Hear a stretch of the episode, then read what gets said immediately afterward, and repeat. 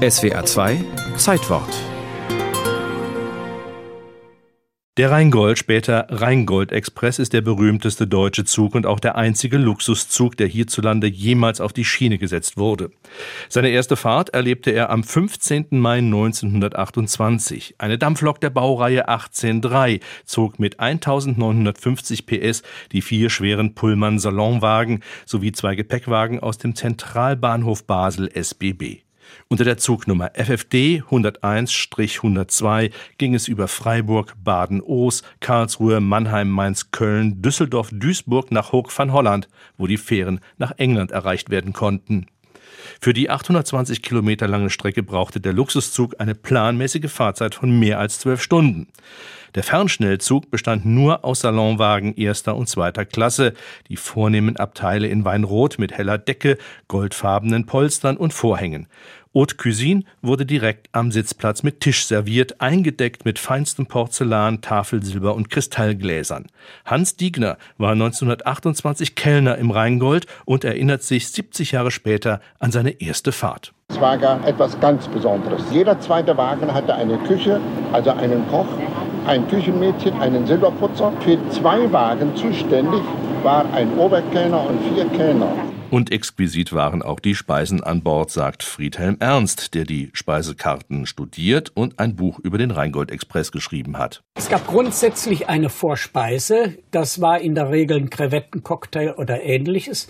Dann gab es A Cup of Soup von der Champignon-Cremesuppe bis zu einer Oxtail über ein Hauptgericht, was grundsätzlich aus Fleisch bestand. Dazu frische Gemüse. Alles wurde im Zug frisch in der Küche zubereitet. Es wurden keine Konserven benutzt. Später fuhr der Rheingold auch bis nach Luzern und sogar nach Mailand. 120 Passagiere fanden Platz und die Reise konnten sich nur gut Betuchte leisten. Die Waggons waren geräumig und komfortabel möbliert.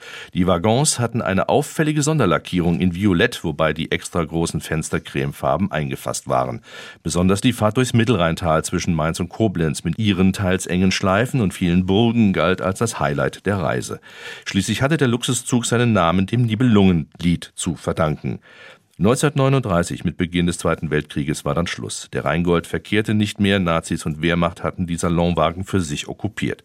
Erst im Sommer 1951 entstand die Legende wieder auf. Das Nachkriegsdeutschland besaß wieder einen Luxuszug, diesmal mit blau lackierten Waggons, auf denen elegant in silbernen Lettern der Name Rheingold-Express prangte. Und auch das ein vorübergehendes Novum, es gab jetzt drei Abteilklassen. 1962 erfolgte eine Umlackierung in Beige und Weinrot und es wurde ein Aussichtswagen in die Zugreihung aufgenommen, die Sitze in Königsblau. Statt mit Dieselloks fuhr der Zug nun elektrisch. Zusätzlich bekam der Rheingold Express einen Bruderzug namens Rhein-Pfeil und die beiden Fernzüge wurden 1965 Mitglied der Transeuropa Express, also der TEE-Familie.